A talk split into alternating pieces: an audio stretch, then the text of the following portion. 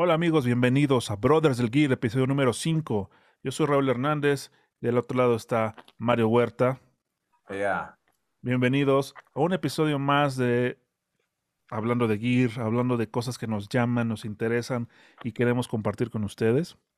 Eh, es muy temprano, pero hay que decirlo, suscríbanse si les gusta esto para poder este, De una vez, ahorita. ya. comunicarse con nosotros, este, vive- pedirnos algo de, no consejo, pero sí algún tipo de comentario que quieran hacernos. Por favor, suscríbanse, escuchen nuestro podcast semanal y comenzamos. Venga. Mayito, ¿de qué vamos a hablar?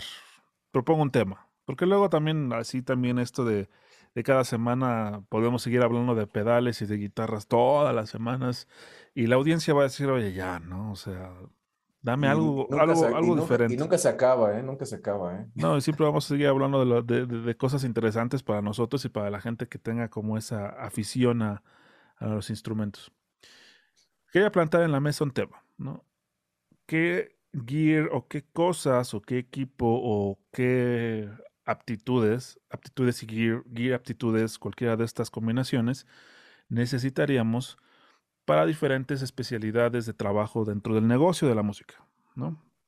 Exacto. Vamos a ir mencionando, tenemos algunos, este, bueno, yo tengo aquí algunos eh, especialidades laborales muy específicas, comunes para, para muchos, y quería platicar contigo acerca de eso. ¿Te late? Vamos a darle, vamos a darle. Este, como siempre, eh, obviamente vamos a tocar eh, la cuestión, pues sí, personal y todo esto, la interacción personal, pero dándole, obviamente, el, el punto de vista del equipo, ¿no? El- del gear que tiene que usarse. Y por ahí lo que podamos como recomendar o opinar eh, de, a- de alguna aptitud o como trabajo que tengas que desarrollar, estudiar o trabajar, ¿no? Para cierto cual profesión. Vamos, vamos, vamos por ahí, ¿no? Entonces, a ver, se me ocurre, especialidad número uno, importante, yo creo que muchos eh, crecemos queriendo hacer esto, tocar en vivo. Las, las situaciones en vivo, tenemos varias opciones. Vamos a agarrar, déjame agarrar una, ¿no? Tú si quieres ahorita mencionas otra de situación en vivo y vamos ahí eh, seleccionando, ¿no? Y- y- y un poco como entendiendo cosas diferentes que puedan pasar ahí, ¿no? Entonces en vivo, tocando covers habitualmente en una banda, en un bar, ¿no? Cuéntame qué aptitudes, qué gear piensas luego, luego cuando alguien te invita o dice, o qué experiencias has tenido. Cuando alguien te dice, "Oye, vamos a tocar en este bar o vamos a empezar una temporada en este lugar.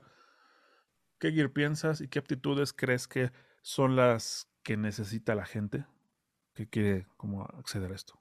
Que quiere entrar en esto, pues de entrada, bueno, del punto de vista como guitarrista, obviamente una guitarra cordial, decente.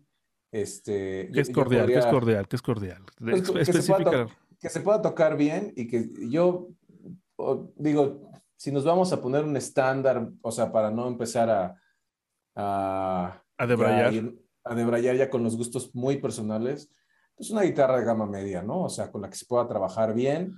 Que no te dé miedo sacarla y que, este, que, Ajá, que- que que te aguante vayas, eh, los- afinación, que aguante Los Eh, borrachazos, los fregadazos con y que tenga una paleta de sonidos interesante. Dime un ejemplo, un par de ejemplos de liras en el mercado de lo que tú estás diciendo. Pues bueno, sería para mí un Strat con humbucker. Digo, creo que eso puede cumplir muy bien. La famosa Este- HSS, ¿no? Humbucker Single HS, Single, single. pensando desde el puente hasta el neck, ¿no? Sí, creo que eso puede cumplir muy bien. Este, como lo platicamos en otro momento, yo la dejaría como puente fijo, pero bueno, ya son cosas como muy personales, pero creo que ese tipo de lira me, me- me parece que es la que sería como casi ideal. Este, ya de ahí nos podríamos brincar tal vez, no sé, eh, pues a una Charvel, ¿no? A una Charvel, no de Floyd, pero pues de dos convokers, que tenga, no sé, cinco cambios, algo así, ¿no? Igual HSS, creo que HSS es la combinación perfecta para cubrir, ¿no? desde lo más pop hasta lo más poder dar unos buenos drives con el, eh, con el puente. Pedales, no pedales, pedaleras, multiefectos, amplificador, gabinete, ¿qué? Pues, bueno, iPad, iPad con este, con salida de audífonos o iPhone. Fractal o como. Este, no, yo sería combo, ya sea este uno de 1 por 12, de bulbo de, de, unos 15, si fuera de bulbos unos 15 watts me parece muy bien, si fuera de, este, de transistores de, pues de 50 o de 100 como un, un WASA, sí, sí son los WASA, ¿no? Este, Creo que sí, sí, los de, los de 50. Los BOS. Los BOS. Este, pues, con eso puede muy bien. Un SM57, obviamente, o un micro decente para microfonear tu ampli. Eso también es básico, porque a veces llegas al, al evento y, oye, tu micro? Ay, es que nadie me dijo, ¿no? Es que, ay, no sabía. Claro, aquí paréntesis a todos nuestros, nuestros, nuestros colegas que incipientes o principiantes o la gente que quiera como empezar a, a desarrollar algo aquí. Eh, siempre carguen con herramientas un poco más allá de lo evidente, ¿no? Diría Leonó. ¿no? Mm, para los que no sepan quién es Leonó, les pongo una foto en el post. Eh, o sea, no solo es tu plumilla, tu, tu strap, tu guitarra, ¿no? Y ampli. ajá. O sea, tienes que hacer como una lista hasta el punto en el cual, bueno, ya está sonando mi ampli en un virtual escenario. Pues tienes ese, ese sonido tiene que ser capturado, ¿no? Entonces, sí hay muchos colegas y yo, me, yo entre, entre muchos de ustedes, siempre también mi cable, mi, mi, micro, por si hay que microfonearlo o no, el lugar no tiene esa capacidad en ese momento. Hay lugares que ya está todo armado, ¿no? Y quizá tu ampli ni siquiera llega a entrar en el escenario, pero, bueno, ¿no? Continúa, Marito. Después. no, está no, está por, demás. Obviamente, hasta, no sé, desde considerando esto que dices, hasta una extensión, ¿no? Una extensión decente, no, no un cablecito ahí de... no un cable de esos que, que, que, se compran en el semáforo. Plancha, ¿no? o sea, el cable en el semáforo que te venden el... Este, te doy tres cables de plancha donde puedes conectar tus 50 aparatos. Sí, todo, todo, ¿no? Y el micrófono. Sí, estoy de acuerdo. Un buen, este... Un multicontacto, tal vez. Multicontactos, este, de preferencia de esos que traen resistencia, por si llega a haber una variable en el voltaje, que pues lo que se friegue sea la, chancla, le dicen, otros le dicen el multicontactos, otros le dicen sí, sí, sí. el aparato este, ¿no? ¿Qué más, Mayito? ¿Qué más? ¿Qué más? Pues habría que, te digo eso, eh, te digo combo, yo sería, pues digo ya como lo platicamos con unos pedales, unos cuatro o cinco, pero puede ser un multiefectos, ¿no? Digo, cualquiera de los dos me parece muy correcto, pero sí hay que considerar tal vez hasta el stand de guitarra, tal vez un stand de micrófonos, si vas a hacer coros. yo, recuerdo este que, que, había esta marca Hércules que hacía algunas bases plegables que podías meter en tu estuche y la, les, la armabas para poner tu... Y se me hizo un gran invento, yo lo usé mucho tiempo justamente en ese tipo de, de, de, eventos. ¿Qué más, Mayito? ¿Qué más? Aptitudes. ¿Tú qué bueno, en, en ese caso. Generales, no, no vamos a, tampoco a hacer aquí como una, una, una Tampoco es coaching esto, ¿eh? Eso no es coaching. No. les vamos a decir cómo hacerlo, cómo ser amigos de todos. Tú, has tocado con muchas personas que se dedican a, a, tocar en vivo covers o, en este escenario habitual, igual que yo, y tienen ciertas cualidades. Vamos a llamarlo cualidades, no necesariamente el talento de tocar guitarra, que son estudiosos o que tienen una base teórica muy sólida o que tienen un oído perfecto.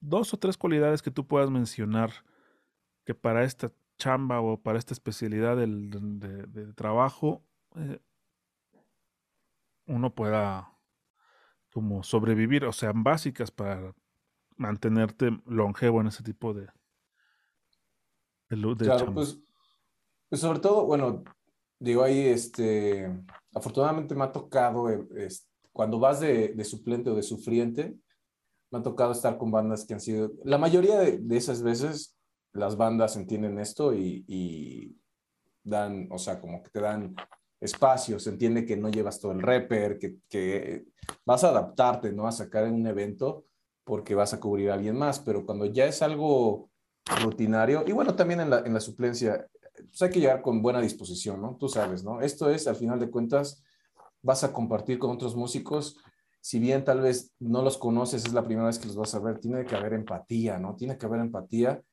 y, este, y disposición para sacar la chamba, ¿no? Este, okay, con todo el nervio, ¿no? Empatía y disposición, y algo, o sea, sí lo entiendo y creo que es un, es un punto que, que, que, sí a veces no consideramos porque estamos más pensando en otras cuestiones más técnicas o teóricas o, o sonoras. Ajá, es que el solo no me va a salir, no lo saqué igualito, no sé, ¿no? Sí, sí, tengo duda en este riff, ¿no? Eh, y, y, es importante, ahora que lo mencionas, si, si llega a haber personas que no llegan con el mood correcto, la actitud correcta, y dices, oye, espérate, esto está interesante sacarlo adelante y me pone esto a un, un nivel de, de, de, complejidad con, con poca disposición, ¿no? ¿Qué otra cualidad, claro. Maito? Pues la, fíjate que en un, recuerdo en esa época de, de Fermate, en alguna revista que leí de estas de Guitar Player o Guitar World, había un reportaje que hablaba el Steve Morse de la adaptabilidad, que esa es una cuestión que la verdad como que antes no lo consideraba hasta que ahí hablaba de, yo me imagino de cuando entró a, a, a Deep Purple, ¿no? O sea, que entras de esto mismo, ¿no? Llegas a, un, a una situación que no es necesariamente la más cómoda para ti, pero el que logra adaptarse más es el que logra tener más eventos, uh -huh. ¿no? O sea, que llegas y los demás se sienten que entraste, hiciste clic, sufriste, pero sacaste adelante todo y te dijeron aquí bájale, aquí súbele, lo hiciste, ¿no? Entendiste bien tu papel, ¿no? Porque uh -huh. muchas veces como guitarristas, pues tú sabes, ¿no? Queremos brillar, hay momentos donde, y tal vez no en todos lados se puede, ¿no? Aunque uno quisiera, no, no siempre se puede. Entonces hay que aprender a adaptarse a la situación y a los momentos de las canciones, ¿no? Ya sabes, son el verso, el coro, tu sonido, o sea, ir midiendo cómo van los demás porque no todas las bandas suenan igual. Hay unas bandas que les encanta este, tornar muy, durísimo, ¿no? Uh -huh. Hay otras que son mucho más, más este, mesuradas, ¿no? Porque a, veces hasta el, el lugar no te lo permite, ¿no? No te permite hacer más ruido de, de, cierto, o sea, de cierto, ¿no? Volumen. Entonces, igual, ¿no? Hay que saber adaptarse a la situación, ¿no? Entonces, vas, este, pues jalando mejor, ¿no? Creo. Ok, bien. Yo en este punto yo recomendaría, primero en, en, en la cuestión aptitud y cualidades, eh, la primera es preparación. Así te hayan hablado hace seis horas para hoy al rato en la noche vente a tocar, escuchar las canciones, saberse organizar. O sea, uh -huh. evidentemente hablas de que pues si te llaman es porque conocen tu trabajo o te han visto tocar y te creen solvente, ¿no?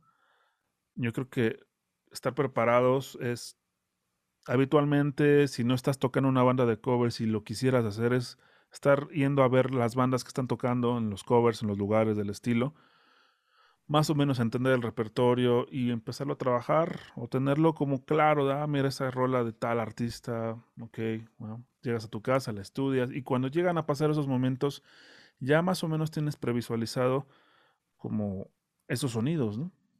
Tanto claro. para lo que vas a hacer en tu gear, en tu equipo, como para las notas, ¿no? Entonces, estar preparado, siempre anticipar sí. un poco que si, si, es parte de lo que te quieres dedicar y que sea una parte de tu fuente de ingresos, siempre estar preparado, ¿no? O sea, repertorio en inglés, repertorio en español, este aprenderse nuevas, uno, saber todo, ¿no? o sa saber entender como dices adaptarse a qué solo la gente espera que sea igualito qué solo no le importa a la gente en realidad porque pues no es tan legendario, ¿no? Y siempre tuve eso muy claro, me, me facilitó algunos geeks, ¿no? Como, ah, este solo si lo esperan igualito, vas. Este no, puedo improvisar un poco, ¿no? Sí, sí, Aprendes sí. un poco como, dices, adaptar un poco, en, en, este caso, adaptarte a lo que estás escuchando, ¿no? Ese sería uno de, de, de, de, de lo que yo recomendaría. Y dos, eh, lo cubriste muy bien con la parte de la, de la adaptabilidad y la parte de, de la disposición. Son dos eh, puntos muy eh, fundamentales para llevar a cabo, ¿no?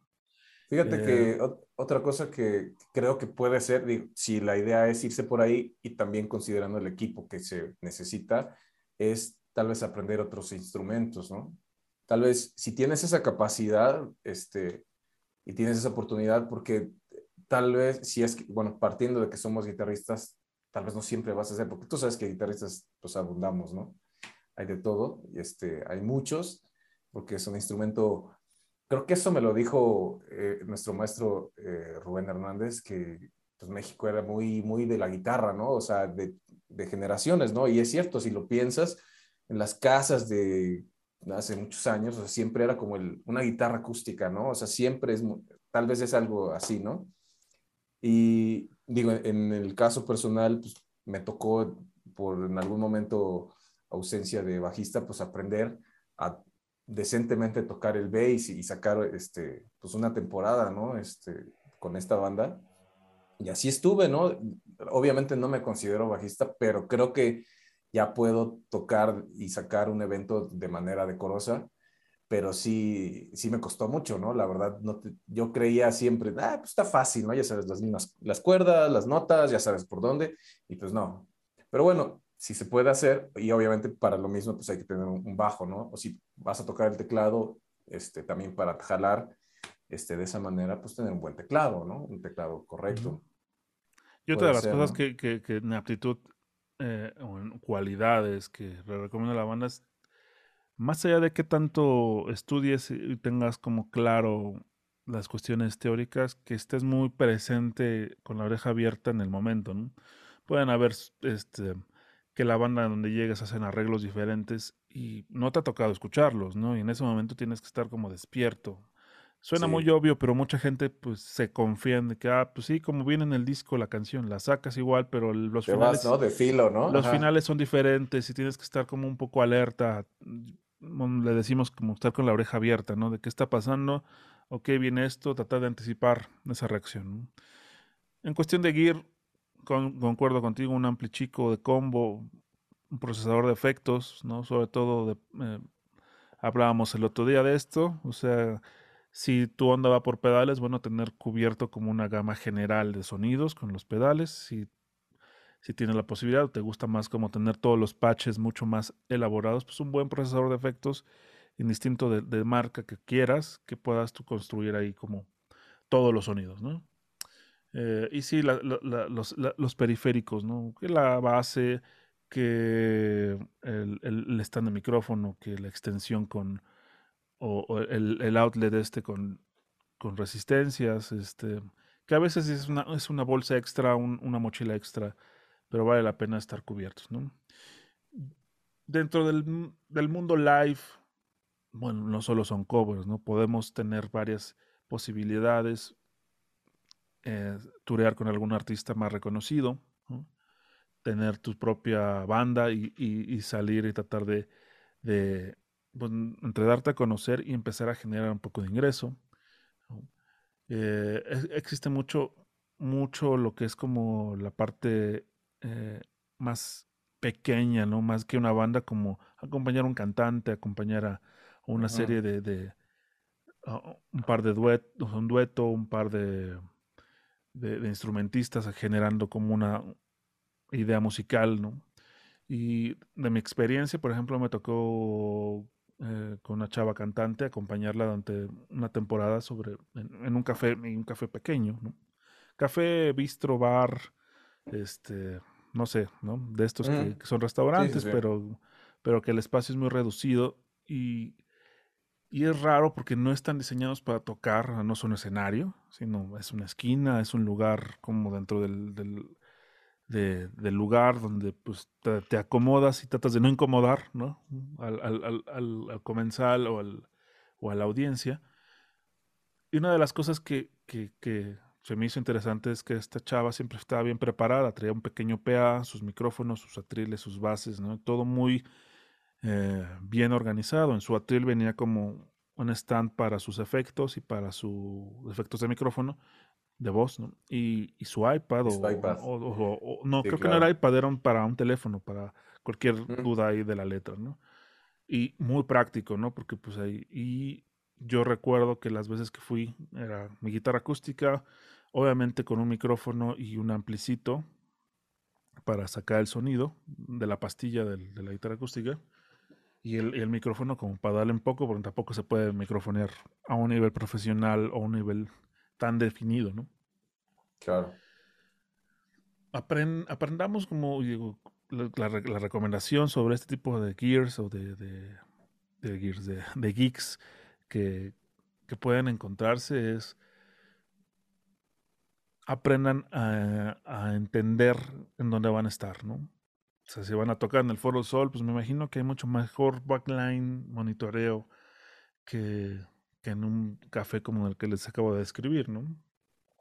O sea, claro. más bien aprendan a, saber qué llevar, a invertir en, el periodo del tiempo que estén trabajando en, en alguna de estas especialidades que podamos hablar el día de hoy. Aprendan a invertir, ¿no? Tener su procesador de efecto, sus cables, ¿no? En, buena, en buen estado, cuerdas de repuesto, siempre. Sí, ajá, eso sí, sí, sí, sí, por favor. ¿Cuántos no hemos sufrido de que estás tocando, se revienta algo? Yo tuve una experiencia horrenda. Ya valió, ya valió. Creo que todos en algún momento, eh, más, más hacia los 2000, los que estamos más viejos como nosotros, y, tocábamos, y, y, la canción de moda era Are You Gonna Go My Way de Lenny Kravitz. Yo recuerdo que con eso cerraba mi banda de covers. Estábamos hablando del principio de los 2000. ¿eh? Estábamos tocando en un venue eh, y rompí una cuerda, ¿no? Pero estaba en el riff, no era la del riff. Va, puedo seguir. Eh, desgraciadamente rompí una segunda cuerda en otro momento y no era como seguida, fue, no te miento, fue primera, cuarta y quinta las cuerdas que, o cuarta y sexta, yo me quedó horrible porque se rompieron tres cuerdas para esa rola. Obviamente ya ahí aplica lo que dice Mario, ¿no? La adaptabilidad. En ese momento dices, ya valí, ¿no? Puedes seguir tocando el riff. Sí. El solo como que quedaba medio, este, vamos a decirlo, muy muy interválico, muy amplio, porque no tenía mucha conectividad. Unos, brincos ahí, unos saltos. Unos brincos interesantes. Y lo bueno es que era la última canción, quizá ya también era como el cansancio y la manera ya como un poco rezagada de estarle pegando. Sí, ya muy suelta, ¿no? Yo creo que ya era así como el y si hubiéramos tenido que seguir tocando, no hubiera podido, ¿no? No traía ningún spread de, cuerdas, no, no había manera de, suplantar esa, ese yo he visto colegas que cargan con un esper de guitarra, lo echan a su cajuela, después ya, o sea, no es la, o sea, traen su guitarra principal y quizá una por cualquier cosa. Yo estuve ah, tocando la guitarra en vivo para unos colegas, eh, eh, música original, y el cantante, aunque no hacía cosas mm, per se tan guitarrísticas, sino era más como el acompañamiento y dejaba que, pues, las secuencias, el bajista, yo hiciéramos las texturas y él nada más entraba de vez en cuando. Él cargaba un spare, ¿no? Como que quizá sentía más seguridad en vez de tener que cambiar la cuerda, ¿no? En otras oportunidades, en otro, recuerdo otra, y aquí, aquí quizá ahorita nos vamos a, otro, a otra especialidad de trabajo, pero ya para cerrar esta parte, recuerdo en un, eh, en, en un lugar, terminando la canción se me rompe una cuerda, la verdad la canción estaba más basada hacia los teclados, lo que terminaba la canción, obviamente son de estas guitarras que traen puente flotante, entonces todas se desafinan, sacas la cuerda, metes la cuerda, afinas. Me ha pasado dos, dos veces ya, o tres, bueno, me ha pasado más, pero de las que recuerdo ahorita, entre canción, encordar, estirar, afinar, y justo cuando ya está por, está lista la, la, guitarra, me, me corren la cuenta para la siguiente canción que empiezo yo, ¿no? Y mm. eh, es interesante porque es adrenalina total, ¿no? es como, no puedes dejar que, que, te abrume el chin, se me rompió la cuerda, ¿qué hago? Ya me tengo que. Sí, no, no, no, es resolver, hay que resolver. Y, y, cuando estás listo, cuando estás preparado, cuando traes tu, tu, tu tus cuerdas de repuesto y, la, y, ya sabes cómo reacciona tu guitarra, creo que ya nada más es cuestión de, de, de hacerlo de una manera solvente Sí, como mecánica ya. Muchas veces la luz no ayuda porque estás como. Lo más difícil es atinarle como al, al, al, al afinador de. Sí. De, espérate, me está, me está deslumbrando el estrobo, me está deslumbrando la luz, ¿dónde está? Aquí, aquí. ¿no? Pequeños detalles que se van a encontrar, pero estén preparados. Fíjate, una, una que me pasó ahorita que recuerdo así horrible, eh, fue en, en, un momento estuve usando unos talís, no sé si los recuerdas, Dimarcio, todavía existen, que son de broche. Ajá, los se quita, se quita, ajá, se quita el botón y se atornilla, ¿no? Y queda una sección del broche y, y el otro viene, ¿no? Sí, sí. Y se me ocurre, este, eso lo traía en un par de guitarras y me fui a un evento y se me olvidó la tira, ¿no? ¿Y qué le pones, no? O sea, ¿qué le pones? Porque no le puedes poner nada. Al final de cuentas, un talín tradicional no te sirve, ¿no?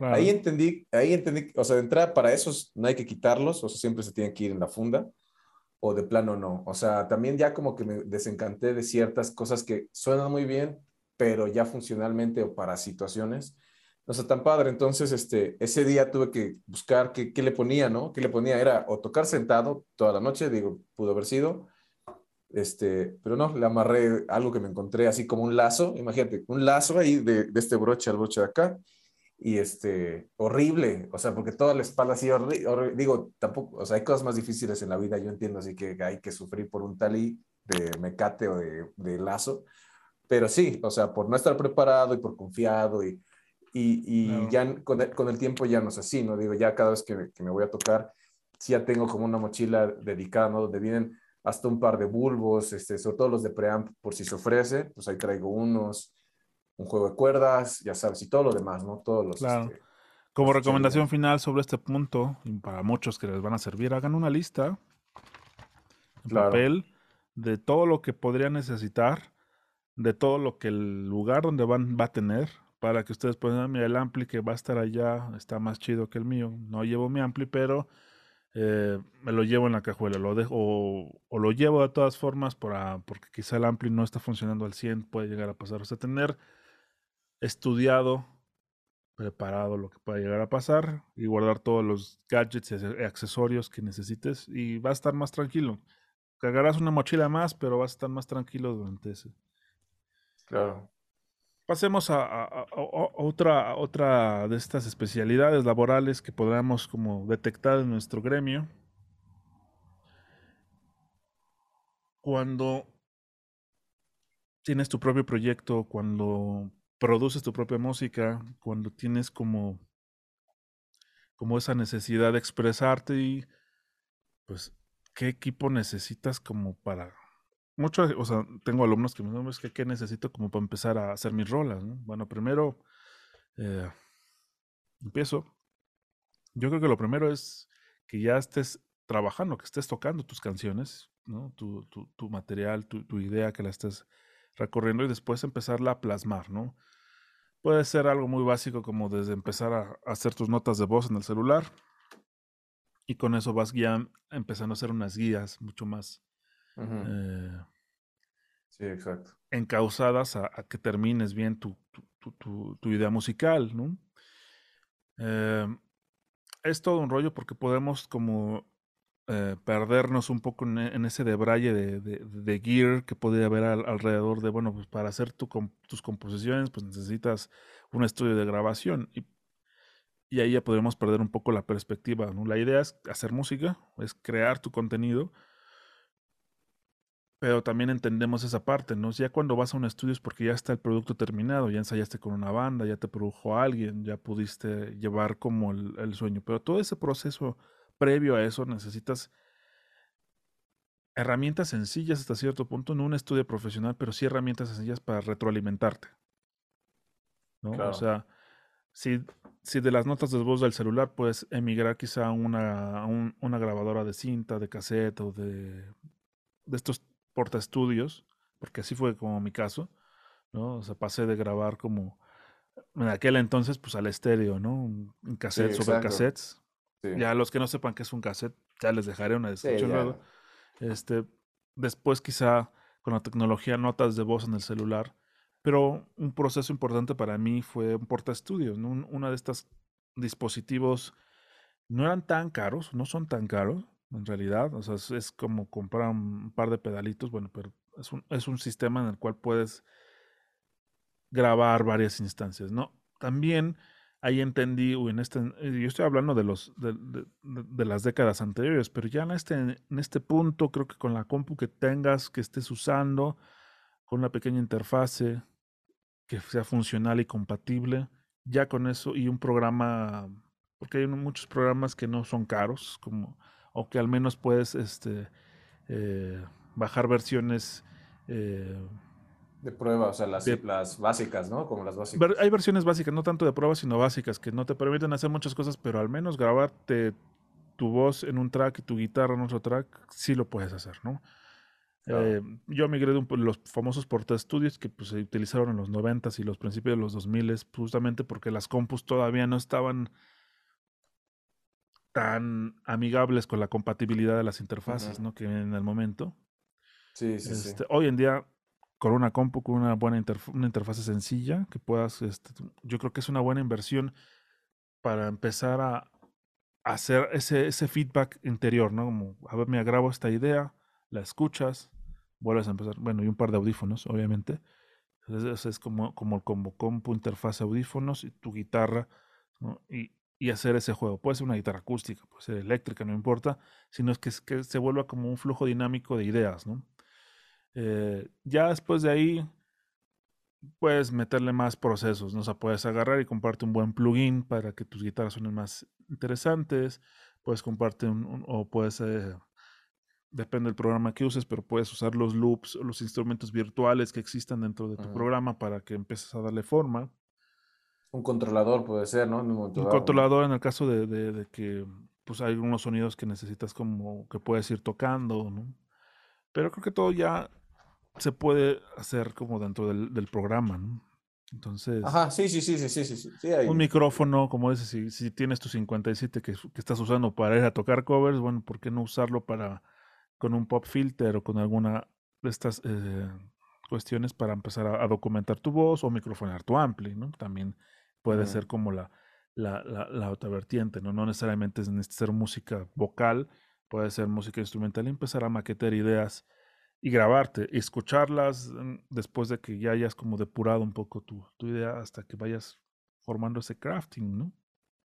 Sí, obviamente dependiendo del, o sea, como decías, eh, se puede empezar con eso y ya si te, si te empieza a llamar ese camino, pues podrás irte especializando más, ¿no? O sea, armándote de mejor equipo, unos, un, par de monitores, o sea, igual tal vez de comienzo no, necesitarías tal vez los monitores, con unos audífonos puede ser, pero ya ahí puedes ir escalando. Eh, en mi caso, digo, en tu caso eres más especializado en eso, ¿no? O sea, en realidad te gusta más grabar, te gusta más hacer cosas de esas. Yo soy más de hacer maquetas para grabar mis ideas de una manera más sencilla por eso no me he clavado tanto, pero tú sí te has clavado y, y sí tienes más equipo, ¿no? O sea, y le sacas un provecho diferente. Yo hace mucho, o sea, hace un tiempo que, que, me decanté por esta ruta, quizá porque, no sé, eh, siempre ha sido mi idea tener como mi, mi, proyecto, mis ideas, mis canciones mm, o composiciones que, que uno va desarrollando. Y pues bueno, no es, o sea, la verdad es que cuando empiezas a, a tener eh, cierta necesidad de, de, pararte un domingo y decir, bueno, es que no quiero volverlo a hacer en mi nota de voz, ¿no? Quiero, quiero, quiero, producir un poco más mi idea, ¿no? Antes de llegar a un estudio, antes o, o antes de llegar a un, a, un, a un, producto final terminado, pues necesito darle las, las atenciones, el, el desarrollo más como orientado a,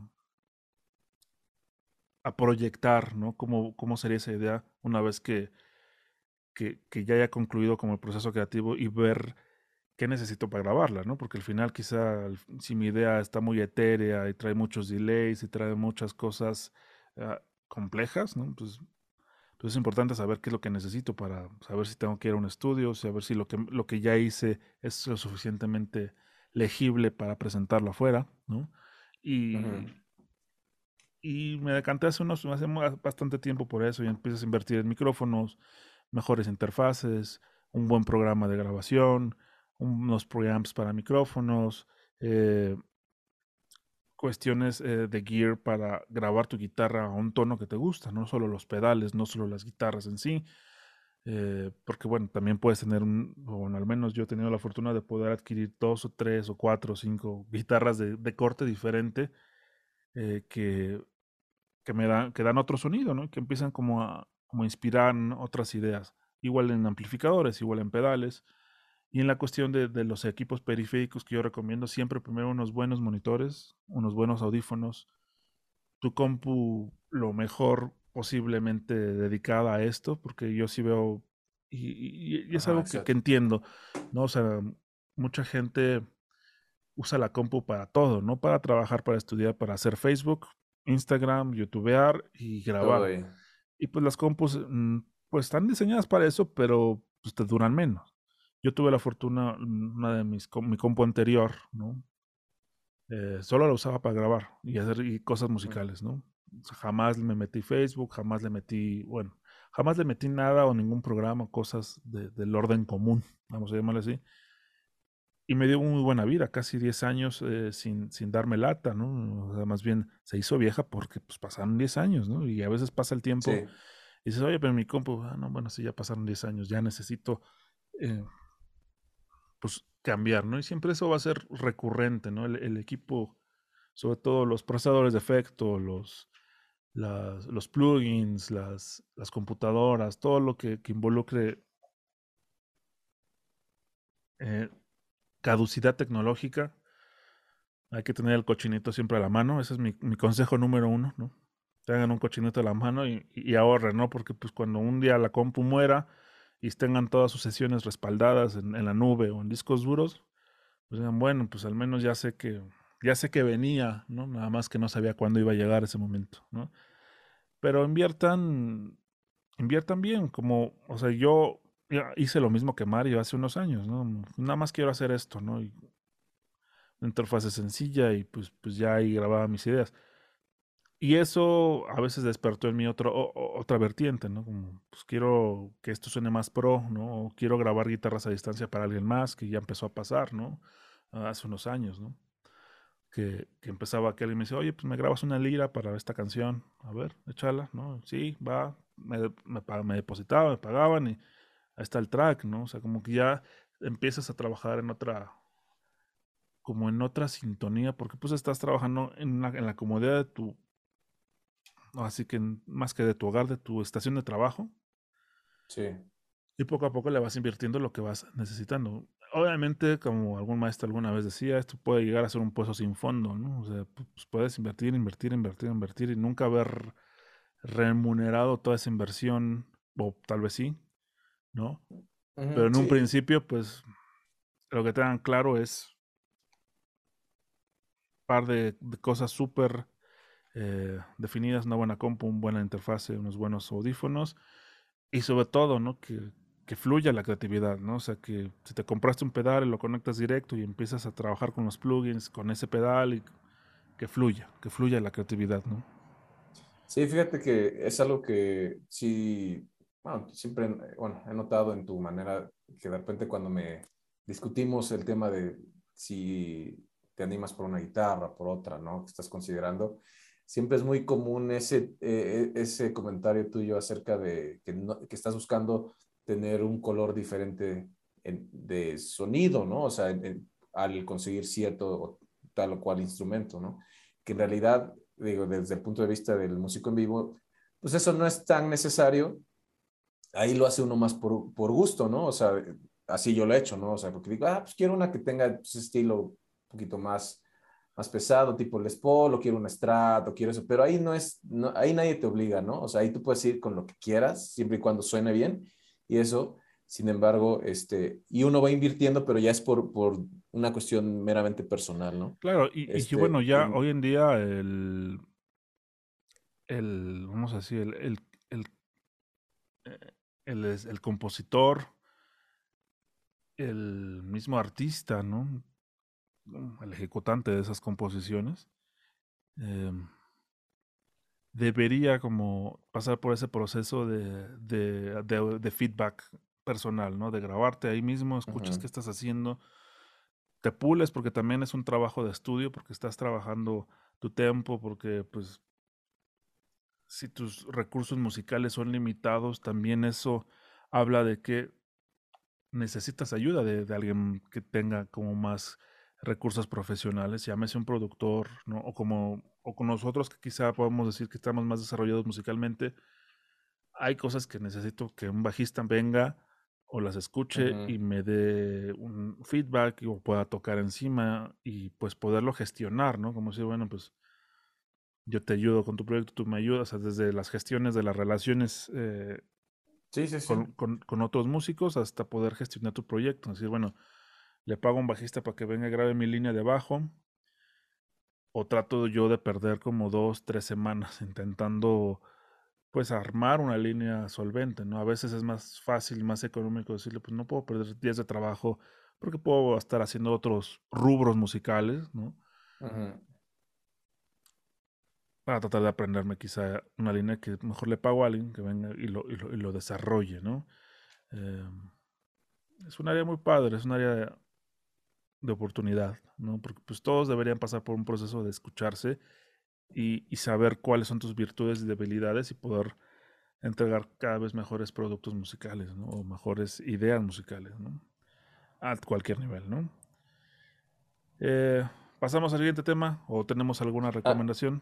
Aquí yo creo pues que no, hay, fuera del equipo que hemos hablado en aptitudes, creo que es simplemente eh, dejar fluir la creatividad y, asesorarse siempre con, gente que, esté más eh, documentada en ciertos rubros, ¿no? Los ingenieros saben más de software, los ingenieros de audio, los que graban, ¿no? Poder asesorarte de ellos para algún problema técnico, poder tomar cursos para poder resolverlo tú.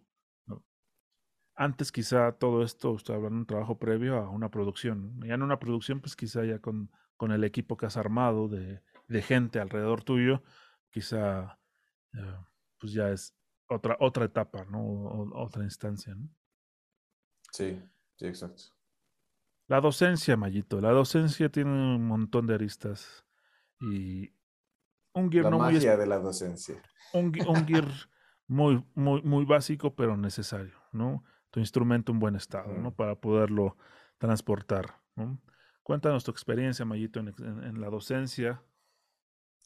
Pues, digo, me o sea, creo que ahí en realidad se necesita, como dices, un, instrumento, puede ser de gama media o, baja, ¿por qué? Porque muchas veces, eh, bueno, hay como la mayoría de las veces es o das clase en tu casa, digo, ahí sí podrías tener tus guitarras increíbles, llega quien sea, obviamente hay que ser precavido a quien uno recibe en casa, pero bueno, este, eh, puedes tener ahí todas tus guitarras, todo tu equipo, pero, pero muchas veces hay que ir o a una escuela o a la casa del alumno, ¿no? Eso me ha tocado mucho. Y pues ya sabes, te subes al metro, te subes al micro, o vas en tu coche, o vas en el Uber, este, arriesgas mucho, ¿no? Arriesgas mucho y ahí pues lo más correcto creo es tener una, guitarra que sea, o sea, que, que, funcione funcionalmente bien, o sea, que, se pueda octavar bien, que suene bien, todo bien, pero más arriba de gama media no, no me parece, ¿no? O sea, con una, por decir, una Fender mexicana, digamos, creo que es algo muy correcto, o, o alguna guitarra que esté como en ese rango, ¿no? De, de precio, este, pero puede ser un Squire este, o una Yamaha que hemos hablado.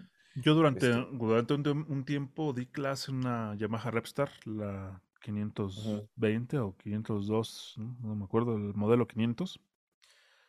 Súper solvente para esas chambas, ¿no? O sea, sí, sí, recuerdo alguna vez, pre-pandemia, ¿no? Estamos hablando todavía de la prehistoria cuando hablamos de la pre-pandemia, ¿no?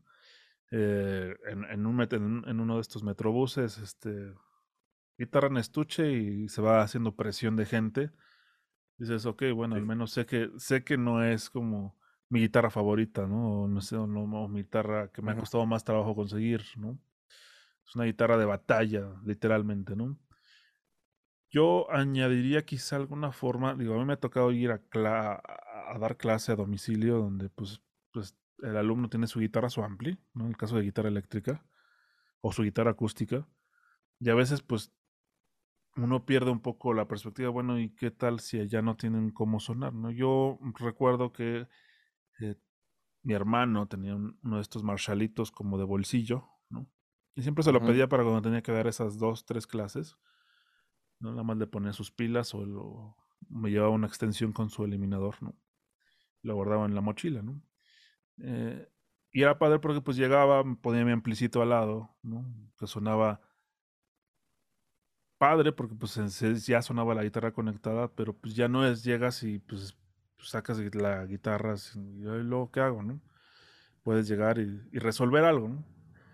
Y eso... o, si, o, si, él tiene un, un, ampli, pues pueden llamear de alguna manera en un momento, no pueden hacer ahí en Pero bueno, yo retomando lo que decíamos hace rato en los covers, estén preparados, ¿no? O sea, llévense de alguna manera práctica. Hay, maestros que se llevan la guitarra acústica y dicen, ya, sin ampli, sin nada, una guitarra acústica la llevo a dar clase y está muy bien. Pero bueno, sobre todo muchos de mis alumnos son para guitarra eléctrica o quieren ese tipo de sonidos, pues hay, que ver cómo resolverlo, ¿no? Quizá en tu coche cargas con, si tienes la fortuna de tener un coche, bueno, cargas con un ampli de práctica sencillo, pues para usarlo, ¿no? Claro, o puedes también hacerte de un multiefectos chiquito, ¿no? O sea, algún, digo, no sé cuál sea el equivalente a lo que era una, un Pandora de, de Korg, algo así debe de haber ahorita. Este, te puedas llevar igual si es que este, el alumno tiene su ampli, pero muchas veces tienen amplis muy sencillos, que nada más es limpio o tal vez un poco de drive, y ahí le puedes mostrar este, cómo funcionan los diferentes efectos, ¿no? Le puedes mira, este es un trémolo, este es un chorus, ¿no? O sea, puedes tocar cositas ahí. También un tiempo yo daba clases en una escuela eh, en la cual, bueno, estaban los amplis, pero a veces sí, como dices, pues están los amplis muy sencillos, solo dan un clean y ya, ¿no? Parecen hasta como amplis de abajo, ¿no? Eh, sin, sin, ser irrespetuosos con los bajistas, pero sí luego son muy planos, ¿no? Y, y yo recuerdo que, bueno, pues empecé como de cargar libros para enseñarle a mis alumnos a migrar todo a una tableta, ¿no?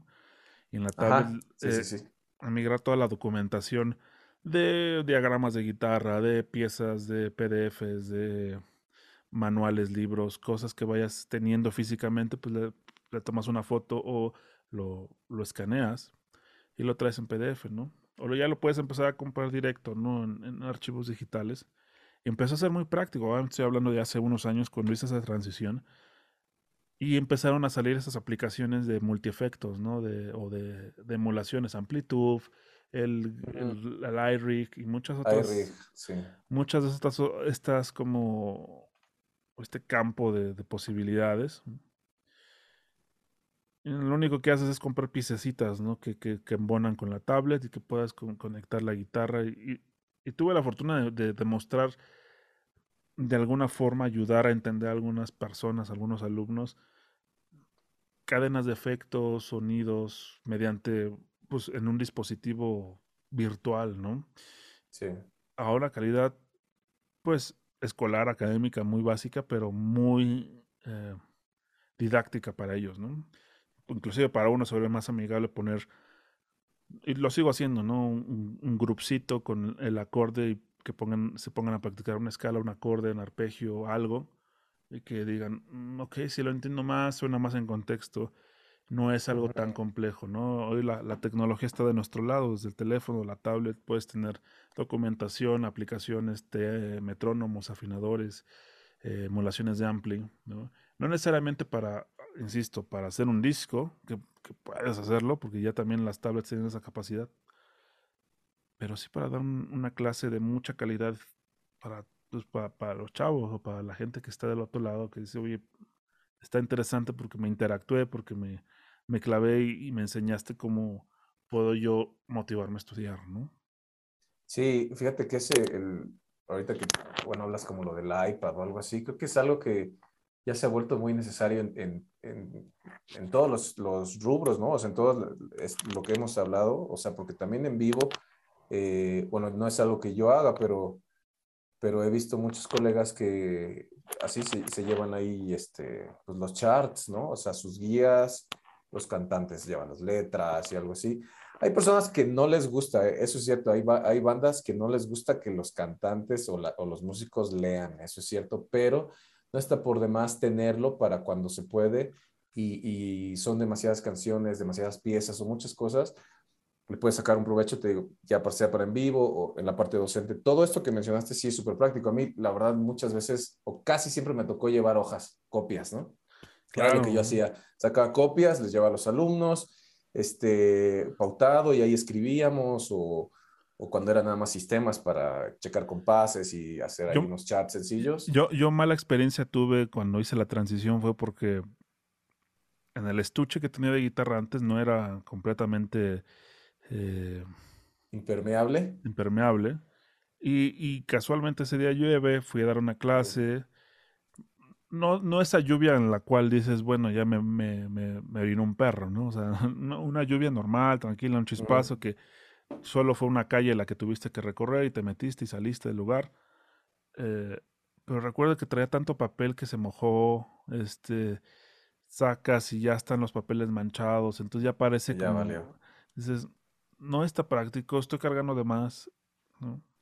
Y fue el momento que dije, va, vamos, vamos a hacer esa inversión en, en, un aparato que me va a hacer. Yo he visto colegas como que se compran hasta pedales Bluetooth para cambiar las hojas, ¿no? Y van leyendo y con su pedal Bluetooth nada más van cambiando las hojas y, no despegan, ¿no? Los dedos. Se me hace súper padre, ¿no? Eh, sí, está muy bueno. yo creo que, o sea, ya en el mediano plazo, en el corto plazo, eh, programas de notación muy solventes para tablet, programas de grabación para tablet, para grabar un ensayo, para grabar, inclusive ya de manera más formal, profesional, las interfaces ya empiezan a tener esas conectividades, ¿no? Con, con estas tablets. Sí. Entonces yo, ya estamos como en ese punto que quizá ya las compus pues empiezan a ser como algo todavía no tan, este, no, no, no, las voy a tirar a la basura, pero ya están muy cerca de, de ser reemplazadas por un aparato mucho más portable, ¿no? Sí, sí. Y en la docencia. Tal vez para ciertas cosas, ¿no? Tal vez para ciertas cosas. Por ejemplo, bueno, estamos hablando de que todo este podcast se transmite eh, en, en, la etapa post-Omicron, ¿no? Que todavía hay, este, hay este, dificultad para reunirse en muchos casos. Pero bueno, ya la tecnología es dar una clase desde tu teléfono o tu tableta y poder compartir desde la misma, ¿no? Eso es lo otro, ¿no? O sea, en la parte de la docencia, antes como dices, o desde lo más básico se creía que con una guitarra acústica igual puedes ir a la casa y así, o llegan a tu casa y lo enseñas, pero nos hemos dado cuenta que ya se necesita una compu, una compu para dar clases, ¿no? O sea, ya no, o sea, algo que sea funcional, no estoy hablando de marca, sino simplemente que sea funcional, porque se puede prestar y eso puede abrir tu panorama en cuanto a la cantidad de alumnos que puedes tener, ya no solo son los que vengan de la colonia o cercanos o que Claro. sino ya... Yo veo colegas en, que postean en sus redes sociales eh, clase para tal estado, clase para tal estado. O sea, ya es no solo por las cuestiones pandémicas que vivimos, sino ya es una cuestión de, de business, ¿no? sí, exacto. Sí, sí, sí puedes sol, eh, llevar a cabo como un buen currículum como maestro y empiezas a generar contenido de calidad para alguien, claro que te van a, a comprar desde otros estados o otros países, ¿no? Sí. aptitudes y aptitudes y bueno, el gear ya hablamos un poco las cuestiones aquí de las tablets, de, de, de, de, ser un poco más interesante al momento de dar una clase. Y de aptitudes, pues sí, como cualquier profesión donde esperas, este, pues estudiale mucho porque pues necesitas enseñar y que la gente te, te entienda, ¿no? No solo es saberlo, sino saberlo decir, ¿no? Exacto. Porque puedes tener todas las escalas y los arpegios y el conocimiento en tus dedos, pero si no sabes cómo hacerlo, traducirlo para que lo entienda el, que no sabe de esto, ¿no? teoría musical o cualquier otra rubro, pues definitivamente vas a tener como muchos problemas para avanzar, ¿no? Cuando empiezas, y tienes que, eventualmente todos somos maestros de alguien, ¿no? Entonces, pues, ¿por qué no practicar un poco con, con entender, ¿no? Cómo hablarte a ti mismo y entender qué es lo que quieres decir, ¿no? Y también escuchar las necesidades de, de, la, de la gente, ¿no? Desde los chavos que solo quieren tocar dos, tres canciones, hasta los chavos que, que empiezan a encontrar en esto ese hobby realmente que los despeja y entonces necesitan tocar canciones y ejercicios y cosas que les permitan mm, trabajar ese lado del cerebro, ¿no? Sí. prepárense, no sean gachos, tómense unos cursos, hay buenos maestros que dan clases para maestros, hay buenos pedagogos, hay buenos tutoriales en YouTube que pueden tomar como nota para hacer clases mucho más eficientes, ¿no? Sí, y bueno, también digo, la paciencia, ¿no? Es de esas virtudes que se debe tener muy, muy desarrollada para, para esto, ¿no? Creo que... O vayanla desarrollando también, no seamos, no sean gachos, ¿no? O sea, anímense, si saben que son enojones como yo, pues entiendan en qué escenario están, ¿no? O sea, Sí, si o estás sea, dando clases a esto, niños, si estás dando clases a niños, pues no puedes ser enojón, tienes que aprender a ser más eh, empático con cada circunstancia. No es lo mismo dar una clase a un universitario que se quiere dedicar a esto profesionalmente, que a un niño, que a una señora que solo quiere aprender como alguna canción, que a un señor de edad que también quiere como retomar un poco lo que él alguna vez hizo en guitarra, o sea, sí, o sea, sí que sí, es su clientela, es, es- es su, es su, si es parte de, de lo que a ustedes les interesa, échale ganas, sean empáticos, sean, gánense ese público, gánense esa audiencia, pues para, no solo para su beneficio, sino pues para que tengan a lo largo buena reputación como, como, como un buen maestro, docente, profesor, como le quieran llamar, ¿no? sí, claro, fíjate que ahorita, bueno, recuerdo, si bien tuvimos muchos maestros, este, muchos que compartimos, algunos creo que te habrán dado clases a ti y a mí no, eh, y de todos aprendió muy bien. Recuerdo, digo, algunos en específico que fueron, o sea, que sentí más, ¿no? O sea, como que Claro. tenían más esa, esa buena fibra, eh, bueno, no sé, como Mario Santos, ¿no? El maestro Mario Santos, una Saludos al maestro Mario Santos, un crack un super crack, que tenía Claro, la maestros capacidad que, de aterrizar todo y, te, y lo entendías de una manera, o sea, tan y con fácil, pasión, ¿no? ¿no? Con, con pasión de que, con, con esa pasión desbordada por enseñar, porque le gustaba enseñar, pero te lo decía tan claro que decías, quiero, o sea, quiero hacer eso, gracias, o sea, sí, a ver, quizá te enseña cosas de, Claro. de organizar eh, arreglos para metales que, y tú tocas otro estilo de música, pero pues, pues va, te transmite como una, hay maestros que lo transmiten una pasión que, que, que, desde luego des- despierta ese lado creativo, ¿no? Sí, sí, sí, sí. Marito, pasamos quizá a un, una arista más. No son todas, en este podcast podríamos tardarnos 10 días en hablar de, aristas especializadas de, lo que puedes dedicarte en el negocio de la música y qué gear utilizar. Eh, pero bueno, la, redujimos quizá a lo, a lo- más visible en este momento para la audiencia mexicana, quizá probablemente latinoamericana. Eh, pero este, cerrando este tema y no, por, no sin antes mencionar que por favor se suscriban, que por favor le den ahí escuchar, Like. que compartan si les gusta, que nos recomienden, que, que estamos este, divagando a veces, pero mm, siempre con los temas interesantes, ¿no? Yo creo, ¿no? Marito, el último punto que quería como de, de estas eh, especialidades musicales que podríamos dedicarnos o dedicarse en general, eh, el famoso, este término que, que no sé si lo odio o, o no lo entiendo, el entrepreneur, la gente que pone su propio business, que arma su business. Digo, hasta Sí. cierto punto todo lo que hemos hablado pues es una un self-employment, ¿no? Pero al punto al que quería llegar con esto es eh, como ya algo más grande, ¿no? O sea, puedes poner tu estudio de grabación, puedes poner una tienda de música o, o- o de accesorios musicales o un local de laudería, ¿no? En el caso de la laudería, tú tienes más como bagaje ahí por el tiempo que llevas tomando cursos y material que has invertido, ¿no? En el caso, por ejemplo, digo, em- eh, me gustaría que empezaras tú con eso de la, de la laudería, porque no es tanto que seas un laudero, vamos a llamarlo como algunos colegas lauderos dicen, bueno, somos técnicos de guitarras, ¿no? Bueno, Sí, bueno, yo lo considero así como un guitar tech, ¿no? O sea, porque sí, meterse en el saco de la laudería, creo que, involucra más, este, a- más crafting, más desarrollo sí, de, más trabajo con, creación, ¿no? Es, es la parte artesanal, ¿no? Creo que es lo que considero. Y si, y si no, no, aquí nos van a linchar. sí, sí, sí. Sí. Esa Y bueno, creo parte, que, creo que es por ahí, ¿no? Creo que es esa parte, por ejemplo, de- del self-employment, del crear un business, pues obviamente conlleva, como todo, quizá una apuesta grande, ¿no? No solo económica, sino de, de, de quizá reducir muchos de tus posibles eh, trabajos adyacentes a una sola posibilidad para que funcione, ¿no?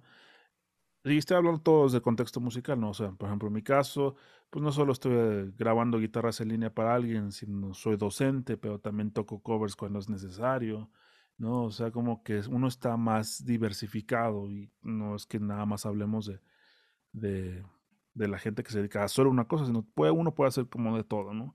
Pero cuando vas a, a, a ponerle ahí como el, el, el billete a, a, algo, a un negocio personal, pues sí, normalmente por lo que se entiende, por lo que se sabe es, vas a hacerlo a full time y vas a hacerlo de una manera, tratar de hacerlo de una manera que solo estés haciendo eso, pues para que funcione, porque pues al final, como todo, es una apuesta, ¿no?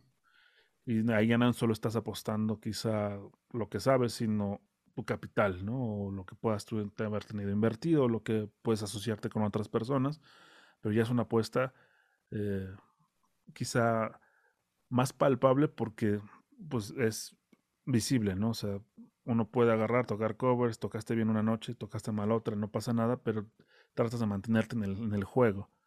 Pero ya un negocio, pues sabes que tienes que hacerlo funcionar durante cierto tiempo para que sea un ingreso o un, desgraciadamente, pues muchos no llegan a ver ese sueño resuelto. Yo he visto, afortunadamente, algunos colegas que lo están logrando en algunos business, en dando tiendas de música como en talleres de, la, reparación técnica de guitarras. Y, y me da gusto por ellos, me da gusto por, por haber sido más valientes que otros, que yo mismo, ¿no? O sea, como para poder invertir en algo así, ¿no? o la gente que tiene sus, estudios ya de uso más comercial, que no son home studios, que son ya unos eh, lugares, ¿no?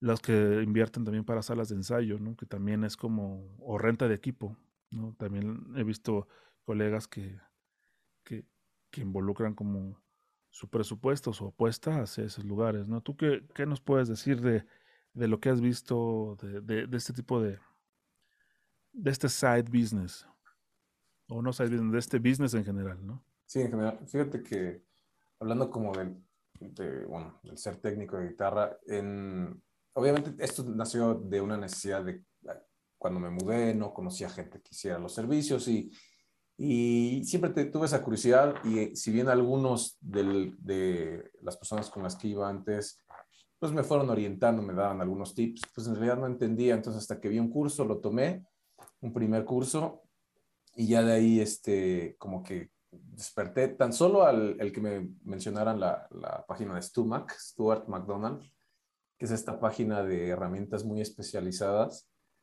O sea, cuando lo vi, dije, no manches, o sea, ¿cómo hay todo esto? No, yo pensé que era, o sea, que que uno tendría que hacerlo con cualquier herramienta, ¿no? Digo, y, y, se puede hacer, ¿no? Tampoco es que sea forzosamente con estas, ¿no? Pero facilitan muchísimo muchas cosas, ¿no? O sea, hay cosas tan especializadas que hacen que un cambio de resortes de los trémolos o, cuestiones así, el ajuste de ciertas tuercas, este, sea muy fácil, ¿no? ya, o sea, ya son las medidas justas, eh, todo, toda esta parte, pero bueno, poco a poco, este, pues fui viendo los kits como iniciales. Recuerdo que en este primer curso me mencionó, no, pues... Una, una, pregunta para, para, nuestra audiencia en dólares, más o menos una inversión para abrir un taller, vamos a decir, a nivel... Como básico, digamos, como inicial. Pues digamos, con, con la clientela que te he visto trabajar, no sé, con alumnos que te han llevado guitarras, alumnos míos que te han llevado guitarras. Eh, que haces ajustes, que haces fret leveling, o sea, y que digamos, mucho de ese trabajo lo haces en tu casa. En realidad, pues puedes matar dos pájaros de un tiro, dedicarle una habitación al, al, lugar. No es, no es tanto como quizá un estudio profesional que necesitas los espacios eh, muy bien habilitados, ¿no? En dólares o en, pesos mexicanos, como usted cree hacer la conversión quiera, ¿cuánto crees que, que uno que, tenga esa necesidad, aparte de los cursos y la educación que necesitas llevar para... Para empezar, Para empezarle. Obviamente yo sé que has invertido una lana en tus herramientas, pero pues tú puedes darnos una, un, approach de mm, cuánto invertir para tener un taller sencillo inicial para estos servicios básicos de guitarra. Sí, para los más básicos yo creo que como unos entre 15 y 20 mil pesos, más o menos, ¿eh? y, tal vez suena mucho o tal vez suena poco, no sé, es que tendría que hacer como, creo que yo de repente ya he perdido un poco la perspectiva de cuánto he ido gastando en una cosa, que si una regla, que si otra regla, que si, no sé, este, eh, las pinzas y los desarmadores y todo este tipo de cosas, pero yo creo que como entre 15 y 20 se puede tener un equipo, este, herramienta necesaria para los servicios más básicos, ¿no? Este, ya sin irnos al nivelado y, y, el coronado, ni todo este tipo de cosas, creo que no, creo que sería para lo más básico, este, se puede empezar, para tener, obviamente, de todo un poco, ¿no? O sea, este, porque... O sea, para poder resolver diferentes circunstancias de guitarras normales, no problemas muy específicos como algo que pueda estar pasando con la electrónica, algo que pueda estar pasando con, eh, eh, no sé, algún, alguna corrección de, de, la curvatura del brazo, ¿no? Que eso ya sería sí, o el, los términos avanzados, ¿no? Sí, o aislar, ¿no? este, las cavidades, ¿no? Para que no tengan tanto ruido, este tipo de cuestiones. bueno, si, lo, si, lo subimos un poco más a, a, incluir otros rubros especializados, pues bueno. Sí, ya, se empieza a volver una locura, ¿eh? pero, pero creo que entre 15 y 20, más o menos. Si, tú pusieras un precio de, de 40 mil pesos, ¿no? El doble de lo que me dices, ¿no? Como para la adquisición de otras herramientas. Sí sentirías que ya puedes empezar como tu taller, ¿no? Que podría ser un buen punto. Además, insisto, esto va a ser siempre muy recalcitrante, ¿no? Haber tenido como siempre la, la fortuna de estar capacitándote y, aprendiendo y aplicando como el, antes de pues dar ese paso, ¿no? Sí, porque fíjate, también, digo, con el primer curso fueron unas cosas, con el segundo, digo, ahí conocí lo de Stumac, con el segundo, este, conocí lo de Music Nomad, que es otra marca que también es muy buena y, este, y en algunas cosas son un poco más económicas y funcionan muy bien, los líquidos son muy buenos. Este, hace rato te, te comentaba de unas reglas, este, funcionan muy bien, la verdad es también muy buena marca y te puedes este, ahorrar cierta cantidad. Este, sí, sí, sí, es, es, es una locura porque también debes de considerar desde pues, una buena mesa, ¿no? Una buena mesa, una lámpara, este, tus cajas, ¿no? O, o donde vas a almacenar toda la herramienta. Que luego también esas cajitas donde se guardan las herramientas, digo, ahí podríamos hacer, todo el mundo puede hacer como esa investigación cuando vayan a un Home Depot o un Office Depot, las, las, las cases, ¿no? Para, para herramienta, no son nada baratos, ¿no? Sí, sobre todo las donde van a entrar todas estas cosas, ¿no? O sea, que no son cosas chicas, son reglas grandes y este, los bloques para lijar. Porque parecería práctico tenerlo todo ahí desperdigado, pero no es como tan recomendable tenerlo todo así como suelto porque pues... Todo tirado, ¿no? Mm, de entrada no se ve profesional, ¿no? Sí, y aparte, si te, no sé, si te sale, me ha pasado que sale contigo y, por otras partes, ¿no? O sea, que te sale un, un, ajuste a domicilio, pues debes de tener en que llevártelo, ¿no? Y ni modo que lo lleves en una mochila, en una bolsa, ¿no? Se pueden maltratar, entonces claro. es una caja dedicada para llevarte, ¿no? Y eso también cuesta, ¿no? Al final de cuentas, pues te digo, de repente se empieza y, bueno, y estamos hablando de nada más como superficialmente 20 mil, 40 mil pesos, haciendo la conversión en, dólares, ¿qué sería? Como mil, dos mil dólares, ¿no? Como dos mil dólares. Eh, eh, en un este equipo muy básico y no estamos considerando quizá que si queremos que esto fuera un taller, pues necesitas abrirlo al público, alias tener una página, tener redes, tener este Quizá... si tienes un local, ¿no? Tienes un local. Este, si no es un local, si fuera en tu casa, ¿no? Si fuera en tu casa, pues tener como la, la, manera de, de, recibir a la gente, de, de, pues digamos, sillas, inmobiliario, ¿no? Como, pues de alguna manera, presentación, ¿no? Sí, ya se, se involucra más, más cosas y más inversión, ¿no? Pero. Claro. Y seguir, y bueno, y, y seguir aprendiendo, ¿no? Ya sea de manera autodidacta o si puedes tomar otros, cursos, ¿no? Hay marcas como Taylor, como Fender, creo que Gibson también, no sé, que sí, que sí te certifican, ¿no? Como, como también, sí, como que tienen sus, sus, así como los que trabajan con Pro Tools, que tienen sus cursos de certificación de que sabes usar el programa, también los que son técnicos en estas marcas, supongo podrá, podrá haber otras, pero son las que me ven en la mente, tener como tu degree, tu diploma de, de que pues la marca te certifica que al menos ya sabes hacer algo solvente, coherente en, cierto, ¿no? Lo he visto en algunos este, técnicos de guitarra que les tenemos confianza, ¿no? Entonces... esa, es como la perspectiva desde este punto de vista. Ahora vámonos como como decías hace rato, ¿no? O sea, rentas, renta de backline. Quieres ser, hacer negocio de, de, yo, no podría hacer eso, yo no podría hacer eso. Eh, yo veo, o sea, la verdad es que hay que saber qué se requiere en el mercado, ¿no? Especificaciones técnicas de, los riders de las bandas que están girando, ¿no? Normalmente hay como un estándar, pero te puedes dar cuenta al momento que vas a festivales locales o, o, venues un poco más grandes que un bar, ¿no? Te puedes dar cuenta qué tipo de amplis están sonando, los famosos Fender Deluxe de Bill, eh, los Hot Rod, ¿no? Los Marshall JCM, los JCM 2000, 900, 900 o 2000, ¿no? O sea, son como... Como stocks, ¿no?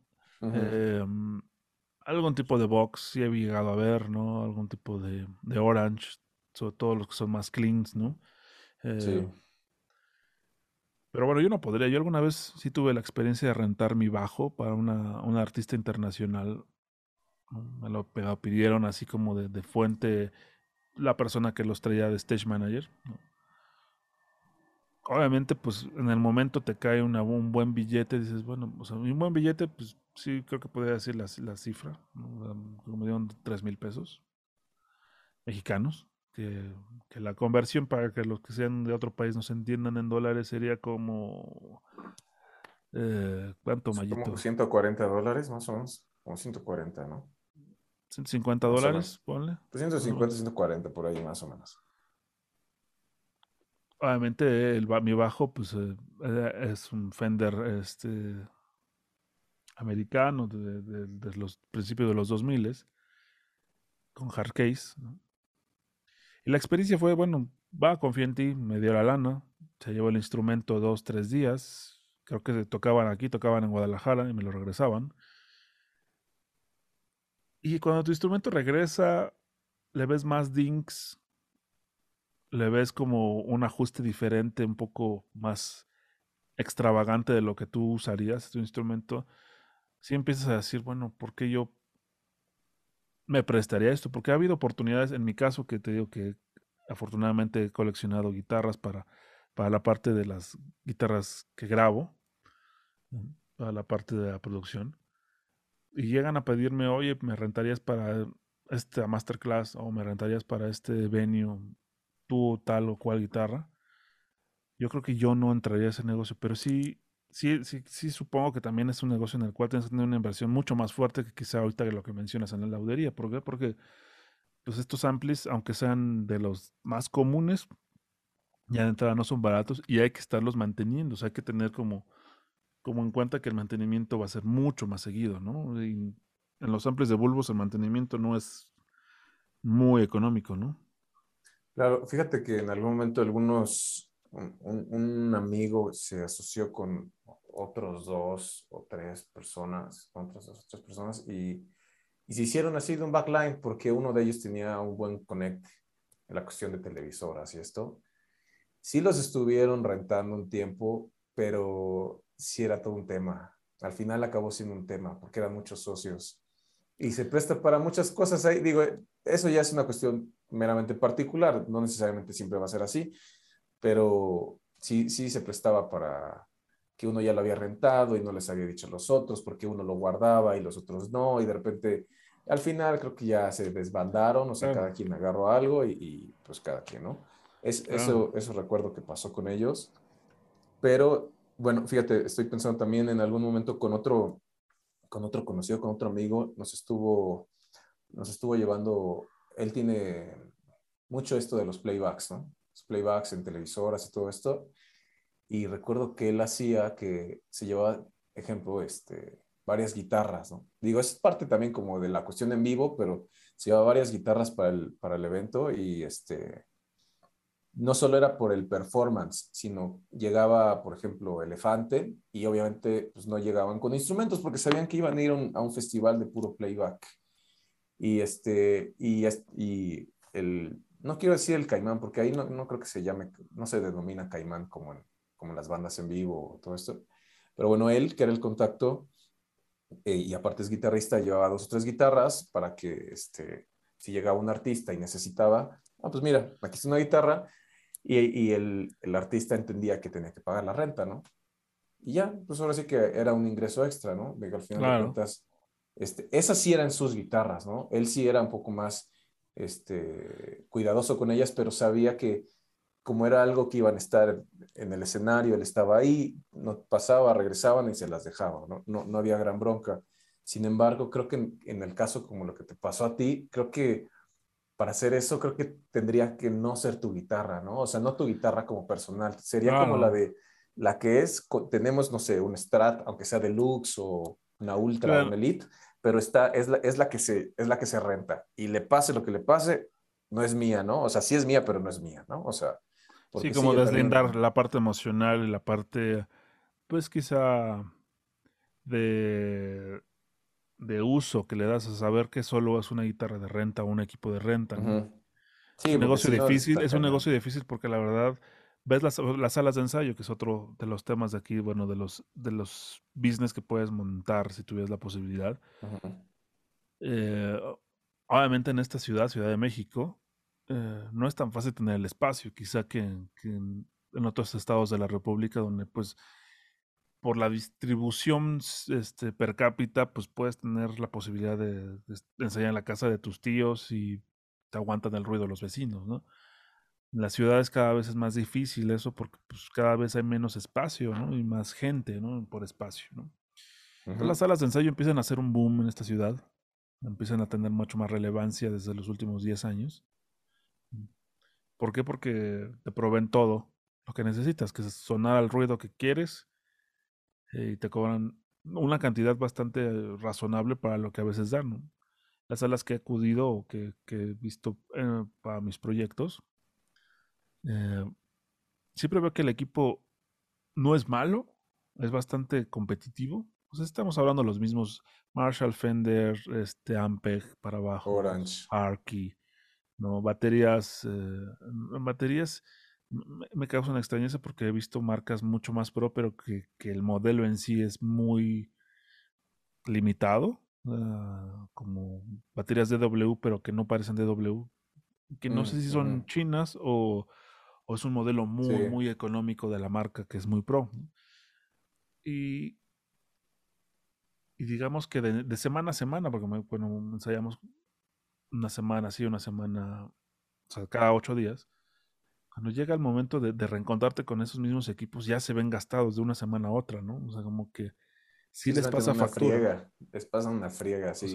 Por eso muchas veces, bueno, a mí también me ha tocado ir en algunas, que igual las salas están como muy bonitas, o sea, las áreas, ¿no? Está como bien, bien distribuido, este, todo bien ordenado, pero sí te topas con que este, tienes que conectar a un Smartbo, ¿no? Que si bien, digo, pues puede ser un ampli que, funcional, pero efectivamente, después de toda la fría que le ponen en la semana, o sea, pues no, no son de, de, alto rendimiento, me parece. O sea, siempre están sufriendo de que ya no suena, ¿no? Llegas y, ah, es que ya no suena el ampli, ¿no? Este, ahí te tienen que traer otro, ¿no? Digo, te los cambian, ¿no? Pero... Claro que, que, que al final, este, pues no sé, nosotros que somos un poco más cuidadosos con nuestro gear, porque nos gusta, porque pues cuesta trabajo obtenerlo, ¿no? O sea, la verdad. A veces sí, sí uno, uno llega como a, a sentir una especie de feo, ¿no? Como cuando ves el equipo ya maltratado y dices, ay, cuídelo más, ¿no? O sea, quizá es algo que nos ha dado el tiempo y, y, las circunstancias de vida de que pues ha sido...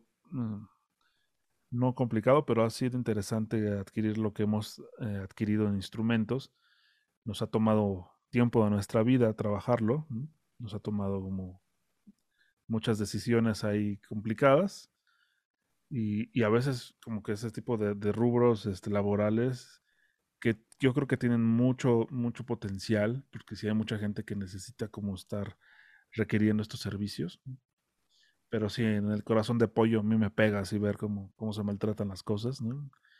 Entiendo que es un desgaste natural, pero pues el desgaste natural no es lo mismo cuando lo haces tú de forma natural a cuando es 10 personas diferentes a la semana, ¿no? Eso sí puede ser algo que, que, a mí sí me, mi tripa se, se, revuelve así de, no puedo ver, ¿no?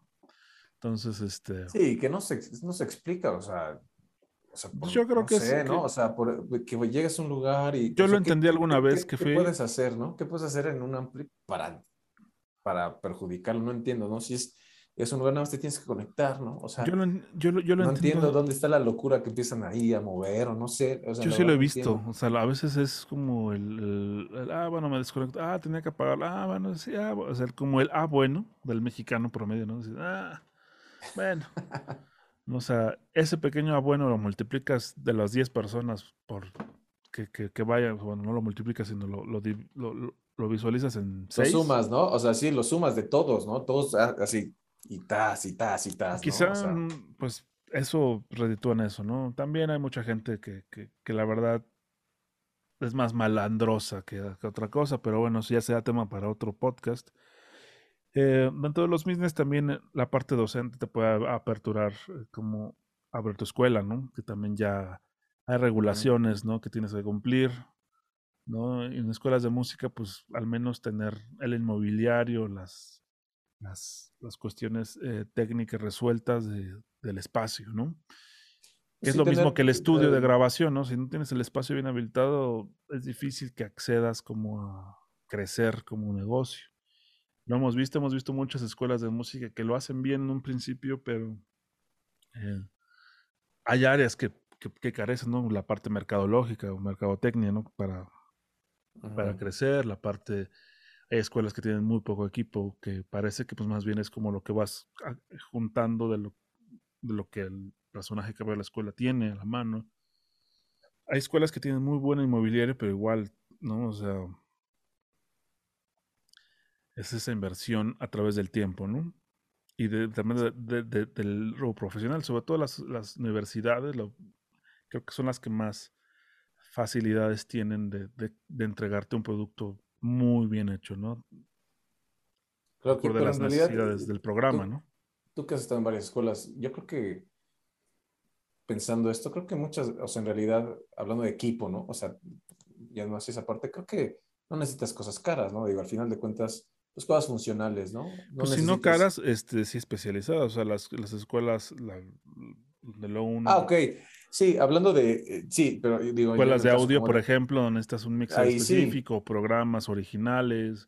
pero para eh clase de instrumentos no tanto, ¿no? O sea, puedes tener un ampli funcional, transistores, o sea, me refiero a que si quisieran... Y mira, casualmente que en, la, en, la, escuela que estoy ahorita... Eh, los amplis para las clases de instrumentos de guitarra casi todos son digitales. O sea, Line 6 Marshall Cut, Marshall Cut 50 lo más, lo, lo así que lo, lo más este, transistores, este, flatsitos, un orange de estos que traen multiefectos este, y, y, afinador incluido. Que entiendes, ¿no? Que cumplen un propósito de tener como la mayoría de los sonidos ahí para que pues, el alumnado llegue y, y no necesite llevar nada más. A veces hasta guitarras tienen, ¿no? Me ha tocado escuelas de que tienen hasta las guitarras, ¿no? O sea, los bajos, ¿no? Ya, eh, o sea, lo ofrecen como parte del servicio, como dices, para que no tengan que llevar el chico, ¿no? el alumno, este, no tengan que llevar nada y, y, se animen, ¿no? O sea, para ver si, si en realidad les va a gustar. Este, eso, eh, o sea, también es parte de lo que se podría considerar como inversión. Y digo, y redondeando esta parte del business, que es como el entrepreneur, el, tratar de, abrir tu propio negocio en cualquiera de estas aristas que hemos medio tocado, ¿no? Como la punta del iceberg, escuelas, salas de ensayo, renta de equipo, eh, estudios de grabación, ¿no? escuela, ¿no? Todo eso. Locales de laudería, ¿no? O sea, como todos estos business, creo que es entendible y creo que todo el mundo estará de acuerdo que pues la inversión inicial importa e importa también saber a quién vas dirigido, ¿no?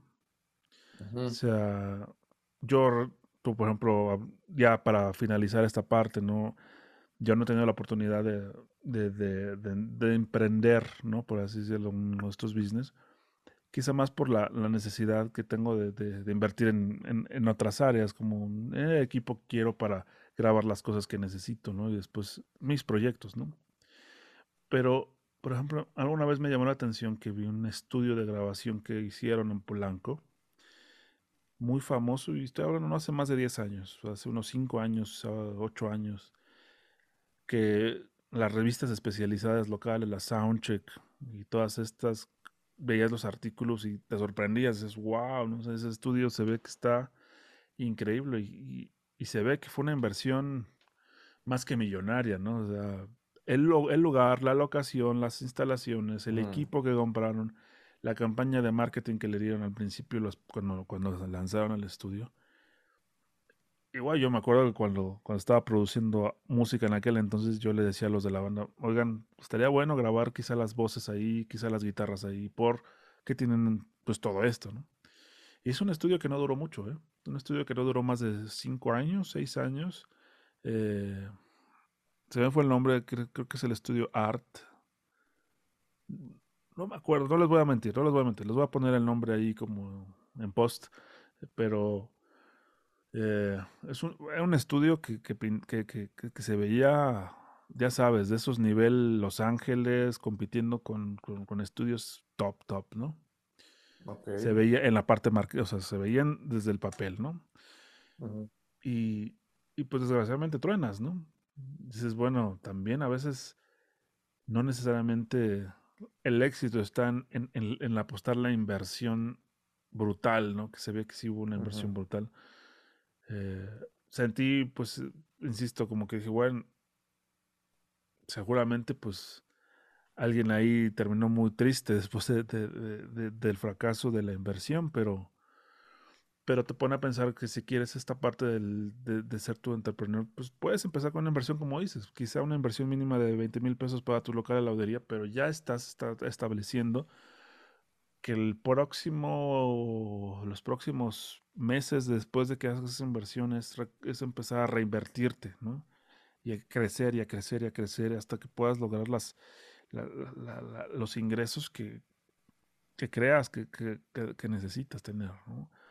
Y, y no por tener toda la inversión del mundo representa éxito. Creo que es un poco ahí la lección que quería. Uno, lección, la, la idea detrás de, de, este estudio de grabación que tronó. Sí, o saber en, saber en dónde invertir, ¿no? También. ¿Dónde está la, que, que esté la pasión, ¿no? O sea, ¿dónde está tu pasión mm. y, y, dónde poner ese business ahí, ¿no? O sea, como empezar, obviamente, saberle, ¿no? No nada más como a, a, a pulir trastes, maritos. Hay que saber, pues, como conseguir y saber dónde posicionarte para que la gente acuda contigo, ¿no? Sí, ajá, exacto, eso te iba a decir. O sea, también parte de la inversión es parte de una campaña publicitaria, ¿no? Ya sea por Facebook o alguna otra cuestión. O sea, no. Y la mejor campaña que puedes hacer es que te recomiende la gente, ¿no? Que, que, digas siempre, no, pues sí, es súper profesional y, y, aunque el apartamento, pues donde está, solo es un cuarto donde está, está muy bien, me siento cómodo y los detalles de la experiencia, ¿no? Sí, sí, sí. Mayito, ya nos extendimos como 10 millones de años, como siempre, te digo, carajo. Desvariando, desvariando como siempre. Somos brothers del Gear.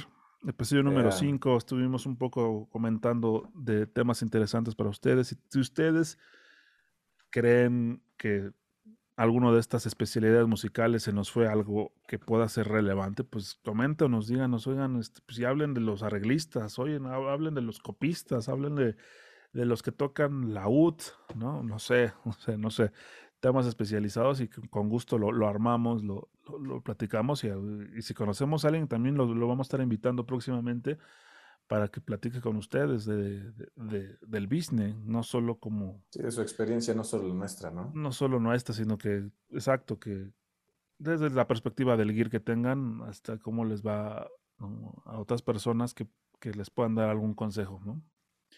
Somos Boda del Geek, Marito. Cuídate, despídete. Nos vemos, saludos. Cuídense. Bye. Bye.